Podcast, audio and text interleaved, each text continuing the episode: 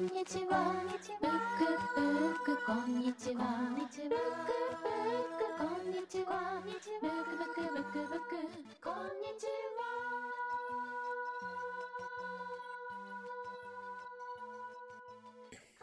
ブックブックこんにちは。この番組は僕たち2人の書店店主が毎週水曜日に自分の好きな本のことを話す30分ぐらいのポッドキャストプログラムです。よろしくお願いします。よろしくお願いします二回目ですね。そうですねやったぜはい。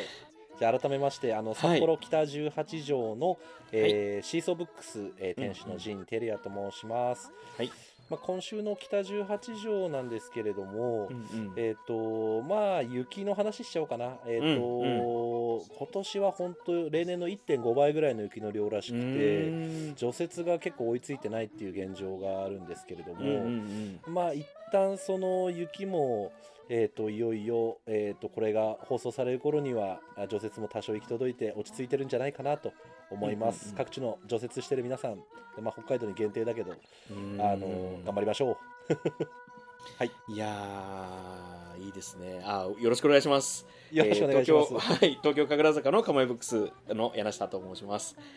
今週の神楽坂はですねあのーなんだろうな雪降りそうな日が一日あったんだけど降らなかったんだよな。あのーうんうんうん人手もなんだかバラバラし始めていてなんだかちょっとずっと家にいる夜でしたね、うん。うんえー昼でしたね、うんうんうん一番近所の自動販売機にペプシコーラ買いに行ったぐらいしか出なかった人がありましたね。あそうですか。あんまり隠れたことこの前あの長野にこの前ってもだいぶ前だけど長野に行ってうんうんあのそれこそ宅急便のヤマト運輸のお兄さんだったりとかそういうこうまあ佐川とかどこの宅急便とか言わないですけど宅配便とか言わないですけどはい。あの4トントラック2トントラックかな2トントラックが片輪全部ズバーって崖に落ちそうに外れてたんですよ。あら。ではいはいはい。それが山道を塞いでてうん。もうどうしようもなくなってたんですね。ですいません。まあまあしょうがないですよね。すいませんとか言ってくれてたんですけどなんか近所の人たちがもうすぐパッと近くの除雪車をもうなんか僕の身長よりも高いタイヤがうん。ショベルカーみたいなのくっつけたやつが向こうからライト灯してきた時に、ちょっとフェスみたいな喜びですもんね。なんかうわーってなったっていう。助かったーっていう感じがあれちょっと忘れられないな。なんか除雪車の人たちってほんとかっこいい。あれはあれはモテるだろうな。こんな話ごめんなさい。どうでもいいですね。はい。今週もいやいやはい。はい。よろしくお願いします。よろしくお願いします。ブックブックこんにちは。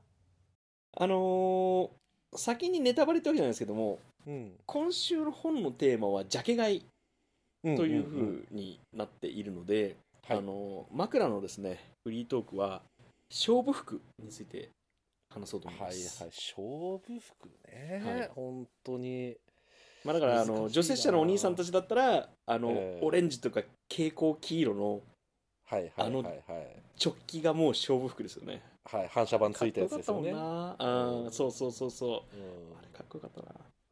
僕ネクタイかな。あのジラフっていううん。メーカーのポップなネクタイがすごい好きで、うんそれをなんかシーズンであのよくたまに買うんですけど、うんうんうんうん。なんか気に入ってるネクタイが何本かあってなんかこういう時にはこのネクタイしようとかっていうのは何本か決まってますね。なんか学生さんに話す時はこれにしようとか。ゆるくなんとなく決まってます。なんか柳下さんやっぱりこうネクタイあのー蝶ネクタイとかも含めてうんうん。いろんなこうバリエーションでネクタイ結構してるっていう印象がやっぱありますもんね。はいはいはい。おしゃれですよね。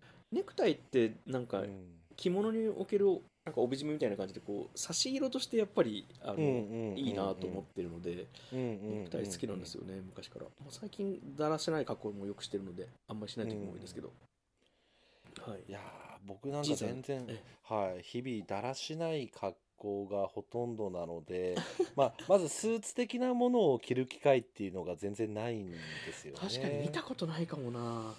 そうまあ意外と着たらねちゃんと着れる、うん。昔やっぱり会社員やってたのでいやいや、でしょうね。はい一応着れるは着れるんですけど、うんうん。全然着る機会もなくてその間に体なんか体型も変わっちゃったりとかして、うんうんうんうん。ななかなかそのスーツ方面の勝負服っていうのはなかなかこう自分でもなかなかなかったりするんだけどなんだろうなあの帽子は仁さんいつもかぶってるんニですか？ットキャップはかぶりますね。僕はかなり帽子かぶってる印象があると思います。うん、なんか仁さんといえばじゃないですけどなんかあのニット黒いニット帽をかぶってるイメージが。僕も今実は勝負服で、うん。まああの言おうと思ってたのが帽子かなと思ってて、ああ ですよね、そうなんです。で結構帽子かぶると僕年齢とかもなんか印象変わるみたいで。なんか、うん、帽子はそんなにバリエーション豊かに持ってるわけじゃないんですけど何個か持ってるんですね、何個かいくつかあります。あ耳付きのニットとか、うんうん、なんかいくつかあるんですけれど。でキャップはかぶんないかなっていう、はいはいはいはいはい。はい。つばなしの。つばうんつばなしの主にニットキャップはいはい、がはい、多いかな、色は黒が多いんですか？色はちょっとそうです。あんまり明るい色はまあ全体的にそうなんですけどあんまり明るい色取り入れるタイプじゃない。本当に差し色でちょっとこう T シャツの胸のマークがちょっとスッとこう蛍光のオレンジが入ったりその程度ぐらいはあるかもしれないですけどそんなにこうビビッドな色使いを柳下さん結構ねパーカーとかでもドーンとい。きますよね、原色系のやつとか、はい。基本オレンジが好きですね僕、ねなんかそんな印象あります、僕、うん、オレンジの気が付くとオレンジのものばっか集まってくる感じがいやでもね明るい色入れた方がねこう、気分もいいですよねやっぱ。もう一個思い出した僕の勝負服。あの米軍払い下げの古着屋でうん。あの真オレンジのつなぎなんですけどジャンプスーツなはいんですけど、はいはいはいはいはい背中にコミュニティペイバックって書いてあってつまり、はいはい税金払えなかったりとかはいうんうん。あと何かちょっとやらかしちゃって罰金払わなきゃいけないけどその罰金の支払い能力がない時に、うん。まあ、コミュニティに福祉活動してペイバックはいするっていう社会福祉を何時間やったらこの支払い免除しますよっていう時うんに着させられるつなぎがなぜかその古着屋に売ってたんですよへえでその真オレンジなんでも逃げ出そうと思っても逃げ出せないしこうなんかまあ危険現場もあるだろうからまあ警戒色でもあるんですけど、うんうんそれ最近ねずズブズブのダラダラのつなぎなんですけどはい。それちょっと気に入って最近着てますね。ああいいですか雪かきとかするときにそれこそあの、はいはいはいはい。もうああの人なんか税金払えなかったんだなみたいな感じが出せるのがなんかコミュニティペイバックっていいなと思っていいっすね。それ気に入ってますなんか。はいはいはいはいはいそんなわけで えっと、はい。今回もよろしくお願いします。よろしくお願いいたします。ブックブックこんにちは。じゃあ一冊ずつお互いの、えーはい。本を紹介していきましょうか。テーマは仁さん。はい。テーマはジャケ買いというテーマで今回、うんうん。はい。そうですね。なかなか面白いテーマですねこれは僕僕なんんかは着てても、はい。一切声かけられたりしないですけど、本当ですよ。本の想定は違いますもんね。違うんですよね。いやジャケット僕なんかはジャケ買いっていうと、うんうん。一番最初に思いつくのはやっぱ僕はあの音楽があの好きでレコードとかうんよく、あの最近ちょっとうんうん。うん控えめにしてますけど、あの買うあの、まあ、趣味というかあるんですけれども、うんやっぱレコードのジャケ買いってなると結構そのレコードの世界にもなんだろう、えー、とエロジャケとかなんかねうんうんうんいろいろあるんですよね、そのジャうんうんうんジャケの枠が。あの工事家たちがあのこのジャケのやつは大体間違いないとか、うんうんうんあのそういうのがあったりするんですけれどうん どんなジャケが間違いないんですか、あの例えばなソウルファンクとかだと、うん。なんか顔アップジャケが間違いないとか。はあなるほどね。なるほどね、確かなんかにジェームス・ブラウンとか大体アップだもんな。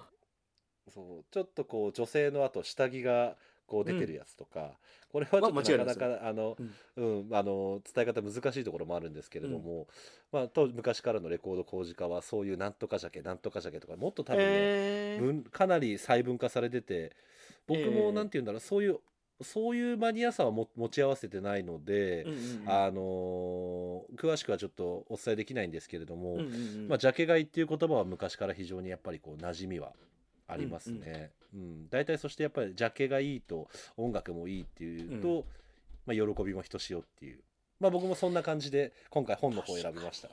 はい。レコードって本ってうん。読んでる時ジャケット見れないけど、うん。レコードとか CD って聴いてる時ジャケットかけれますもんね壁に。そうなんそうなんですよ。それはありますよ。よくあのお店とかでもかけてる間にね、こうイーゼルなんかに立ててジャケ教えててくれるジャズ喫茶とかそういったとこありますよね。ね。うん。昔ビレッジヴァンガードであのー本買ってた時にうん。いつも店内にかかってる CD がレジの横に必ず置いてあってうんうん。であこの曲いいなって思ったら大体ビレッジヴァンガードのレジ横の CD 買ってたのを今思い出しました。ああはいはいはい。でまたいいんだジャケットトも。はい。うんうんうんうんうんうん。うんそうですね。はいクラウドとかそこで買ったら懐かしいな。ブックブックこんにちは。はい。そんなわけで、どっちからいきます？じゃあ僕からじゃあ話の流れでいっちゃいましょうかね。はい。おえーっと願いします、ですね今回僕が紹介する本はちょっとこれ特殊な本なんですけれども、うんまあ、アートブックって言ってもいいのかなとあるプロジェクトから、あのうんうん。生まれた本でうんうん。ごめんなさいなかなかちょっと書店とかでは買えない本になっちゃうんですけれどもうんうんうん14歳と世界と堺っていう本なんですよね。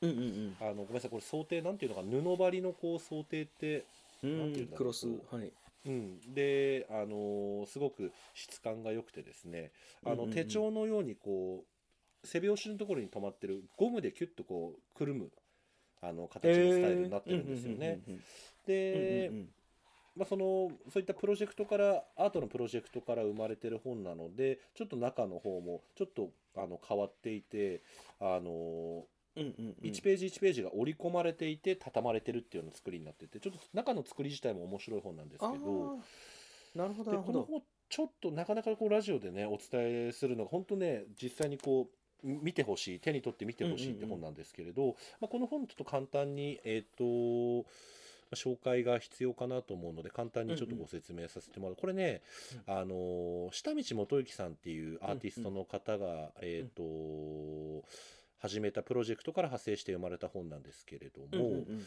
ちょっとこれ文その文章をですねあのなんていうんだろうブックリリースイベントの時の文章をちょっとバーって読んでみてもいいですかね？はいお願いしますえっ、となんとなくそれが分かりやすいかなと思います。えっ、と、うんうん14歳と世界と堺は大人と子供の狭間のような14歳の世界観を通して、もう一度自分たちの世界とそれを隔てるものを見つめるプロジェクトです。うん。身の回りの境界線を探すという特別授業をきっかけに14歳中学校2年生の子どもたちは自分の生活の周りにあるさまざまな境界線を発見しますそして彼らそれぞれの境界線の物語は地元の新聞の協力を経て得てえー14歳と世界と堺という小さな連載になり新聞を舞台に発表されます。14歳はまだ世界も広くなく大人と子供の間を揺れる年代そんな彼らが持っている境界線とは一体どのようなものなのでしょうか？また大人の世界のさまざまなニュースの中に紛れ込んだ子供たちの文章を読むとき大人になった私たちはどのような思いを抱くのでしょうか？というふうな感じで、まあ、内容はあのーいろんな新聞とかに、えー、と当書欄みたいな感じでですねうん。あのー寄せられたその14歳の文章が、えー、と本当にその新聞にの載っているデザインのまま本に乗っかっているっていうような感じでそれ自体もなんか、うん、折り込みでマイページっていうのはその新聞が載ってるんですか？そうです。新聞が、あのーこう切り離されて載ってるっていうような面白い作りなんですよね。あのスクラップブックみたいな感じにそうです。そうです。まさに本当にスクラップブックみたいな作りになってましてえっとまあジャケっていうことであなんとなくうん。今回この本を選んだんですけれども、うんうん。あのーこの本ちょっと300部限定の発売うで、えっと私所有を許今僕の手元にあるんですけれど、所有が許されない本なんですよ。で読んだらあ渡していくっていうあの、えー。次の人に渡していく。そして、えっと最初のページにあの、アドレス帳のような形でこうその持ち主の人のその時のも持ち主の名前がこう書いてあるっていうような。うんうんうん。で僕もこれ大切な友人から、はい、受け取ってですね次タイミングを見計らってるんですよ。柳下さんに今度これこれ渡しいいですか？はいそれ嬉しい。ちょっと読みたいし、あそれは嬉しいなそういう意味でも。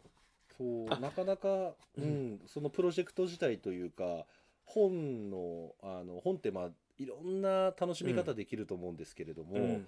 なんかその可能性を拡張するようなあり方の一冊かなっていうのもあってですね、あとはなんかちょっと今っぽくおすすめするとなんか最近はあの東京の生活史とかあのああいうはい。名もなき岸本人声なき人たちうんのこうある種の現代民族史というかあの民衆史というかちょっとそういうのをなんか残そうアーカイブしようっていう、まあ、人がいっぱい作ろうとする人がいたりとか、うんなんかそういう動きってなんとなくあのポコポコポコポコ生まれてるような気はするんですよね。うんうんあのまあ、昔からあったのがもうちょっとインターネットとか通じてそうですね。見えやすくなったっていうのもあるのかもしれないんですけれど、うんでこれも本当にまさにこう14歳ぐらいの子たちの本当にこうリアルというか。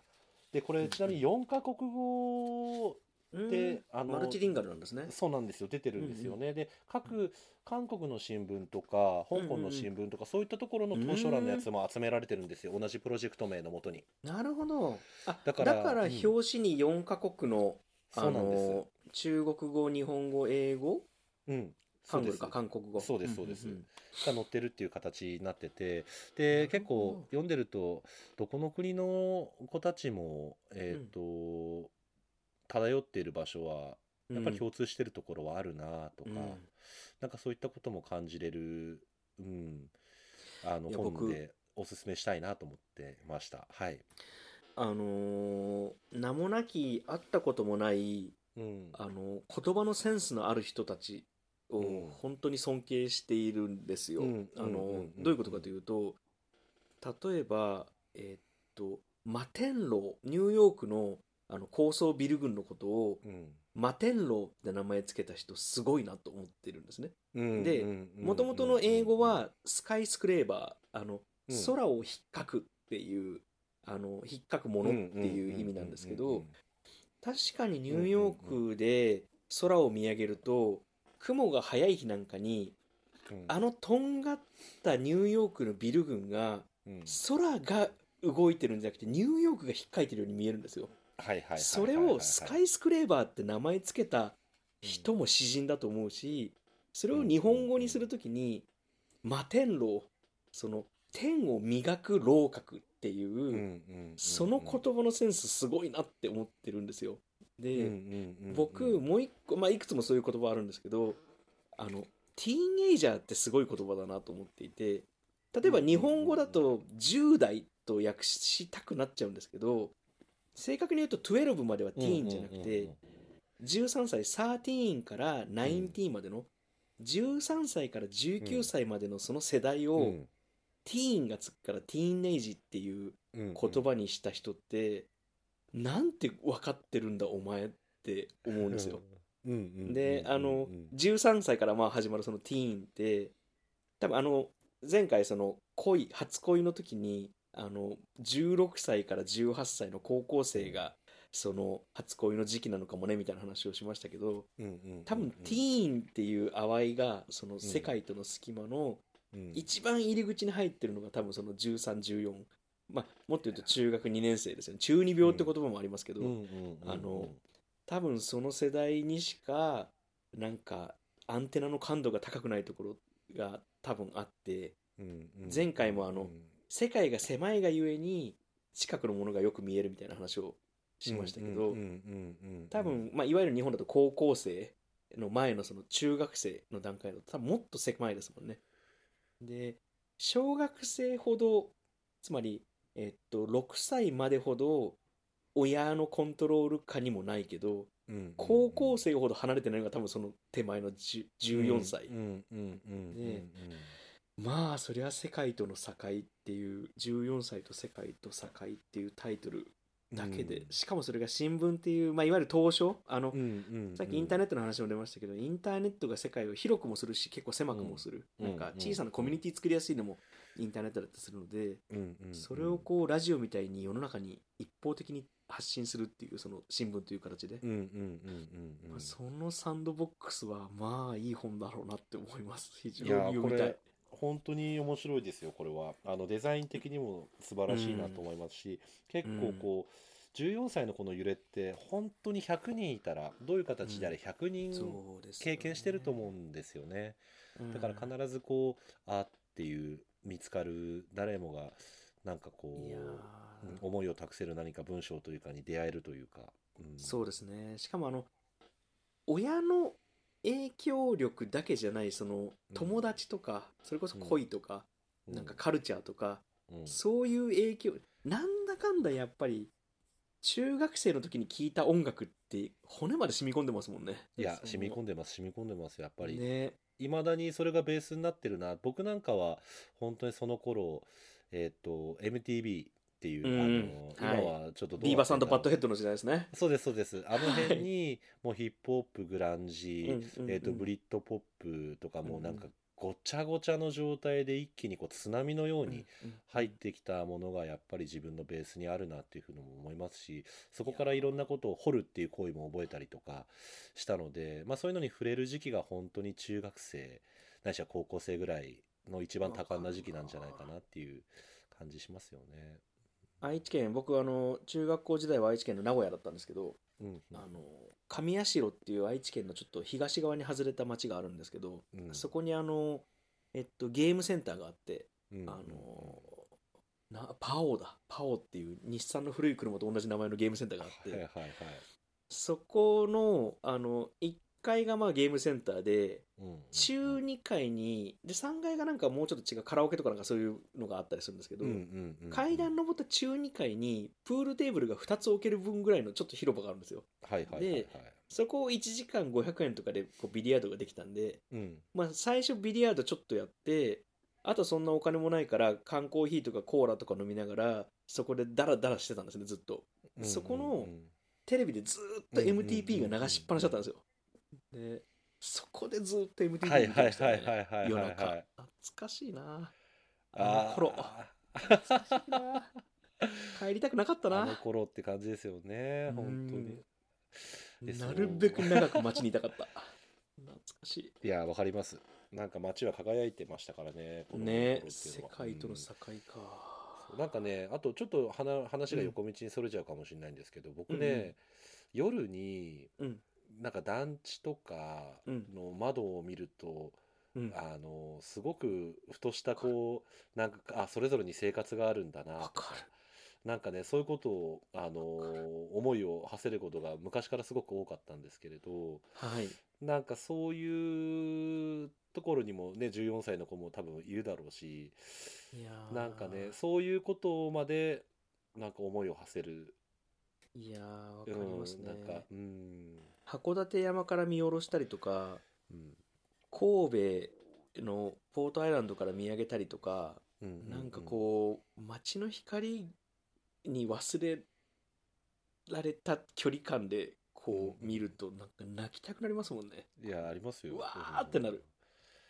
旅から帰ってきて旅から帰ってきて歌舞伎町の光見た時とか、安心したもんな。うんわかります。あの東名高速をひたすら東に東に走って東京のインターチェンジの広さになんか帰ってきたって気持ちになるとかなんかありますね。あの 翼よあれがパリの膝じゃないですけど。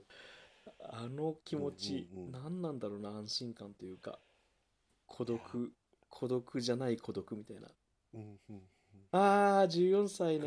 ーハウンドで。14歳で修行案内とか。うん。うん。そうこれをぜひ、うん、この14歳と世界と境、あのはい。なかなかこう触れる機会がないかもしれないんですけれども、うん。回ってきた時にはぜひ、はい。そうですね。アンテナ立ててほしいです、うん、誰かが持ってるかもしれない。近い人が。ブックブックこんにちは。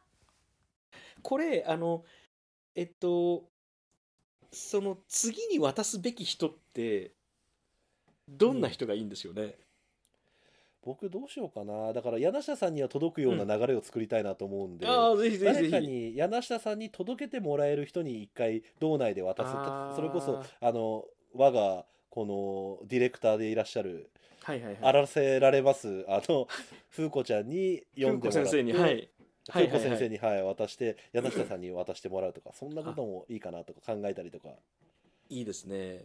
昔僕やった本の企画で「千田光夫ゲーム」っていう本の企画やったんですよ。であはいのちょっと一個一個話をずらすとえーっとあー名前忘れちゃった。アメリカのアメリカの役者さんでなんとかの6時の隔たりっていうあー名前忘れちゃった。ごめんなさい。あのトレマーズとかに出てた人。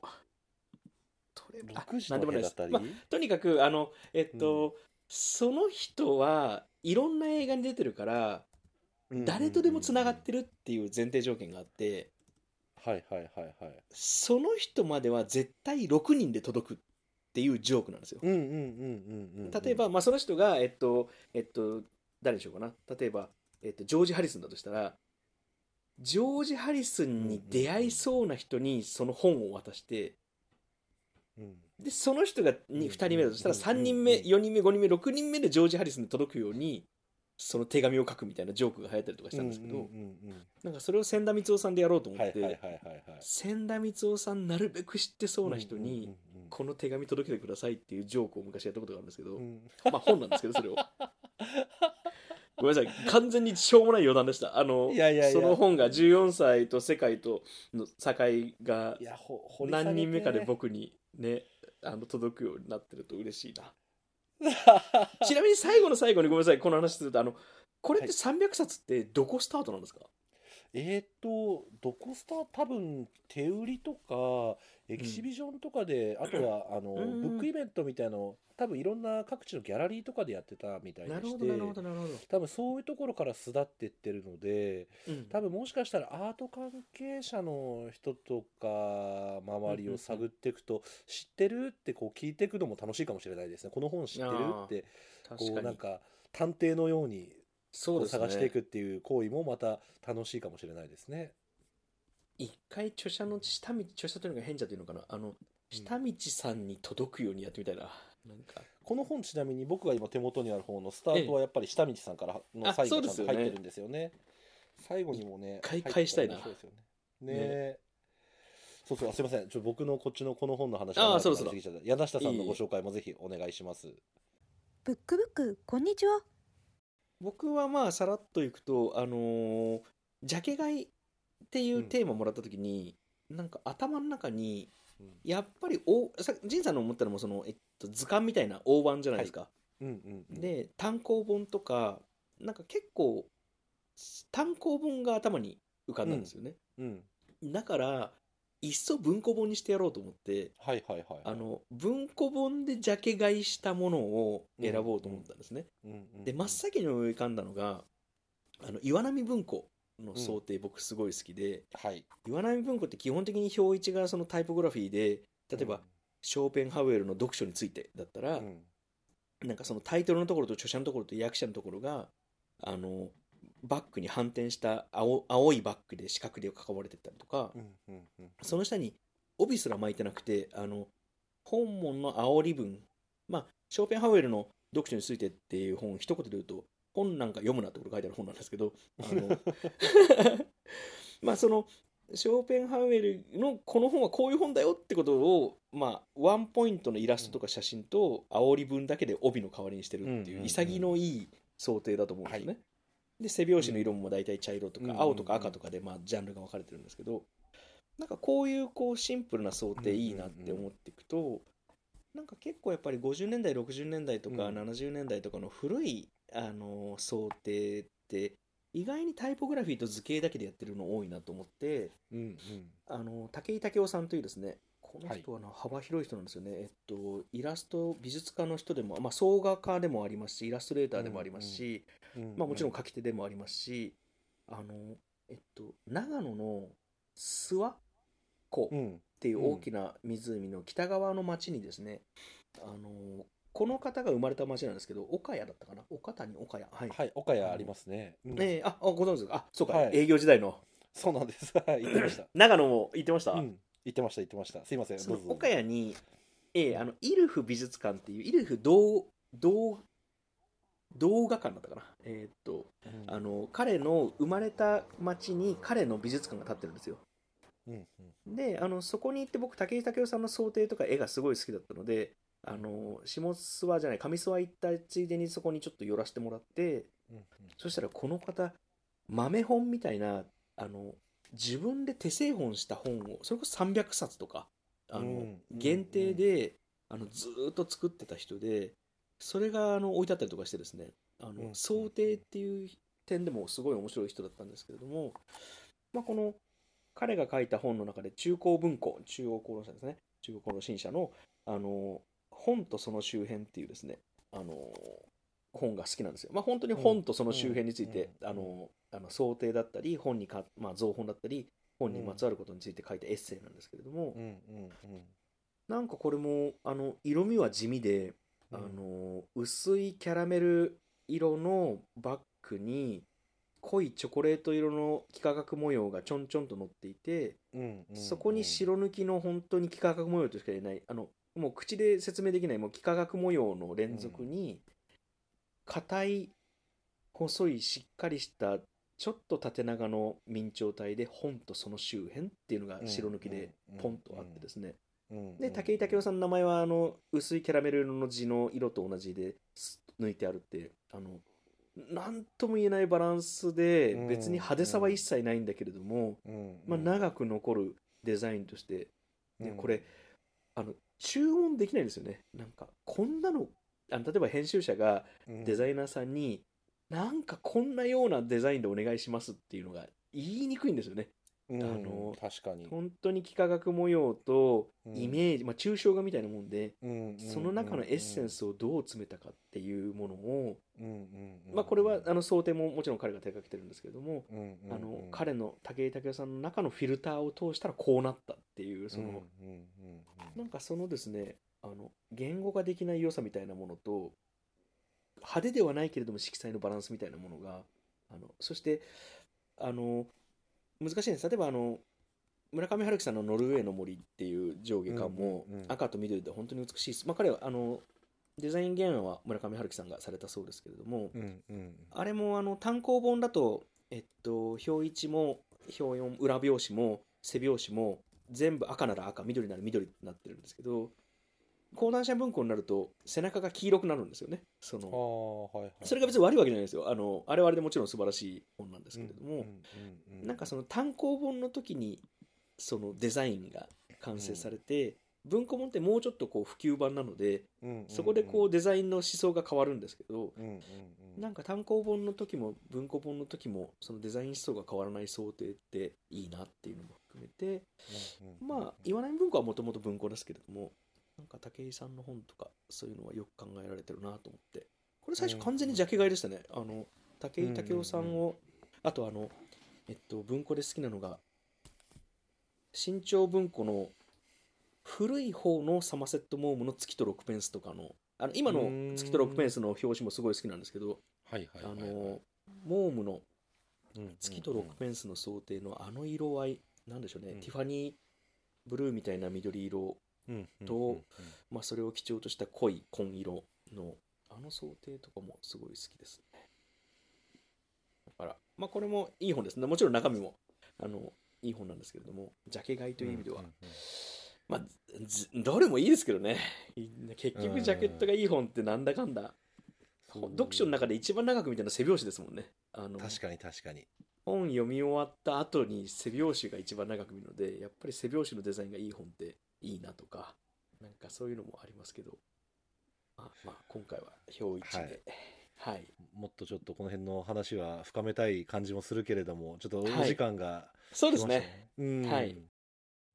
ブックブックこんにちは。聞いてくれてありがとうございました。ぜひ Spotify のフォローもよろしくお願いしますえー皆さんからの感想やご質問があるとですね僕たちは本当に張り切ります。はい。なのでぜひぜひ送ってください。フォームもご用意してあります。はい。そして、えー、と SNS での投稿もお待ちしております。よろしくお願いします。ハッシュタグは、えーハッシュタグブックブックこんにちはです。えーブックブックがカタカナで、こんにちは、あの、はですね、こんにちはは、えーひらがなでぜひ投稿をお寄せください。はい。はい。ありがとうございます。もう何でもいい。何何でもいいからとにかく詰めてほしい。もうつまんないでもいいですね、あなたらもう。あの、知らしめたい。ぜひぜひ見てください。いやー仁さん楽しかったですね。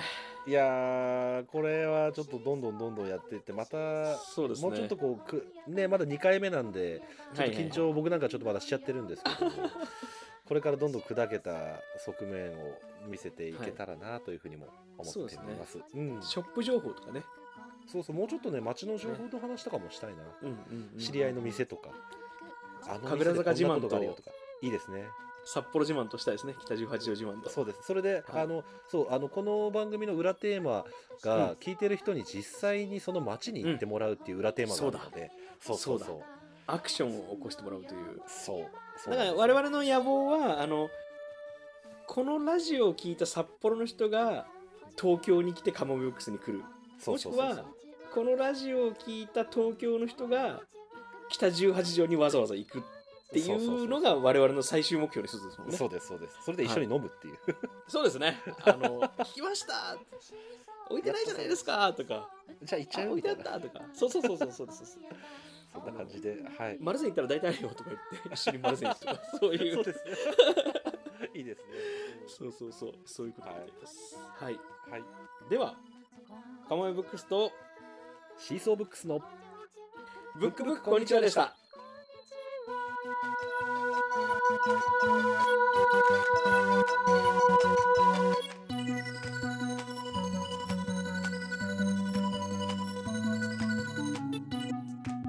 ブックブックこんにちはは札幌北18条のシーソーブックス陣照也と東京神楽坂のかもめブックス柳下恭平2人の書店店主が毎週水曜日に自分の好きな本のことを話すポッドキャストプログラムです。ブックブックこんにちは。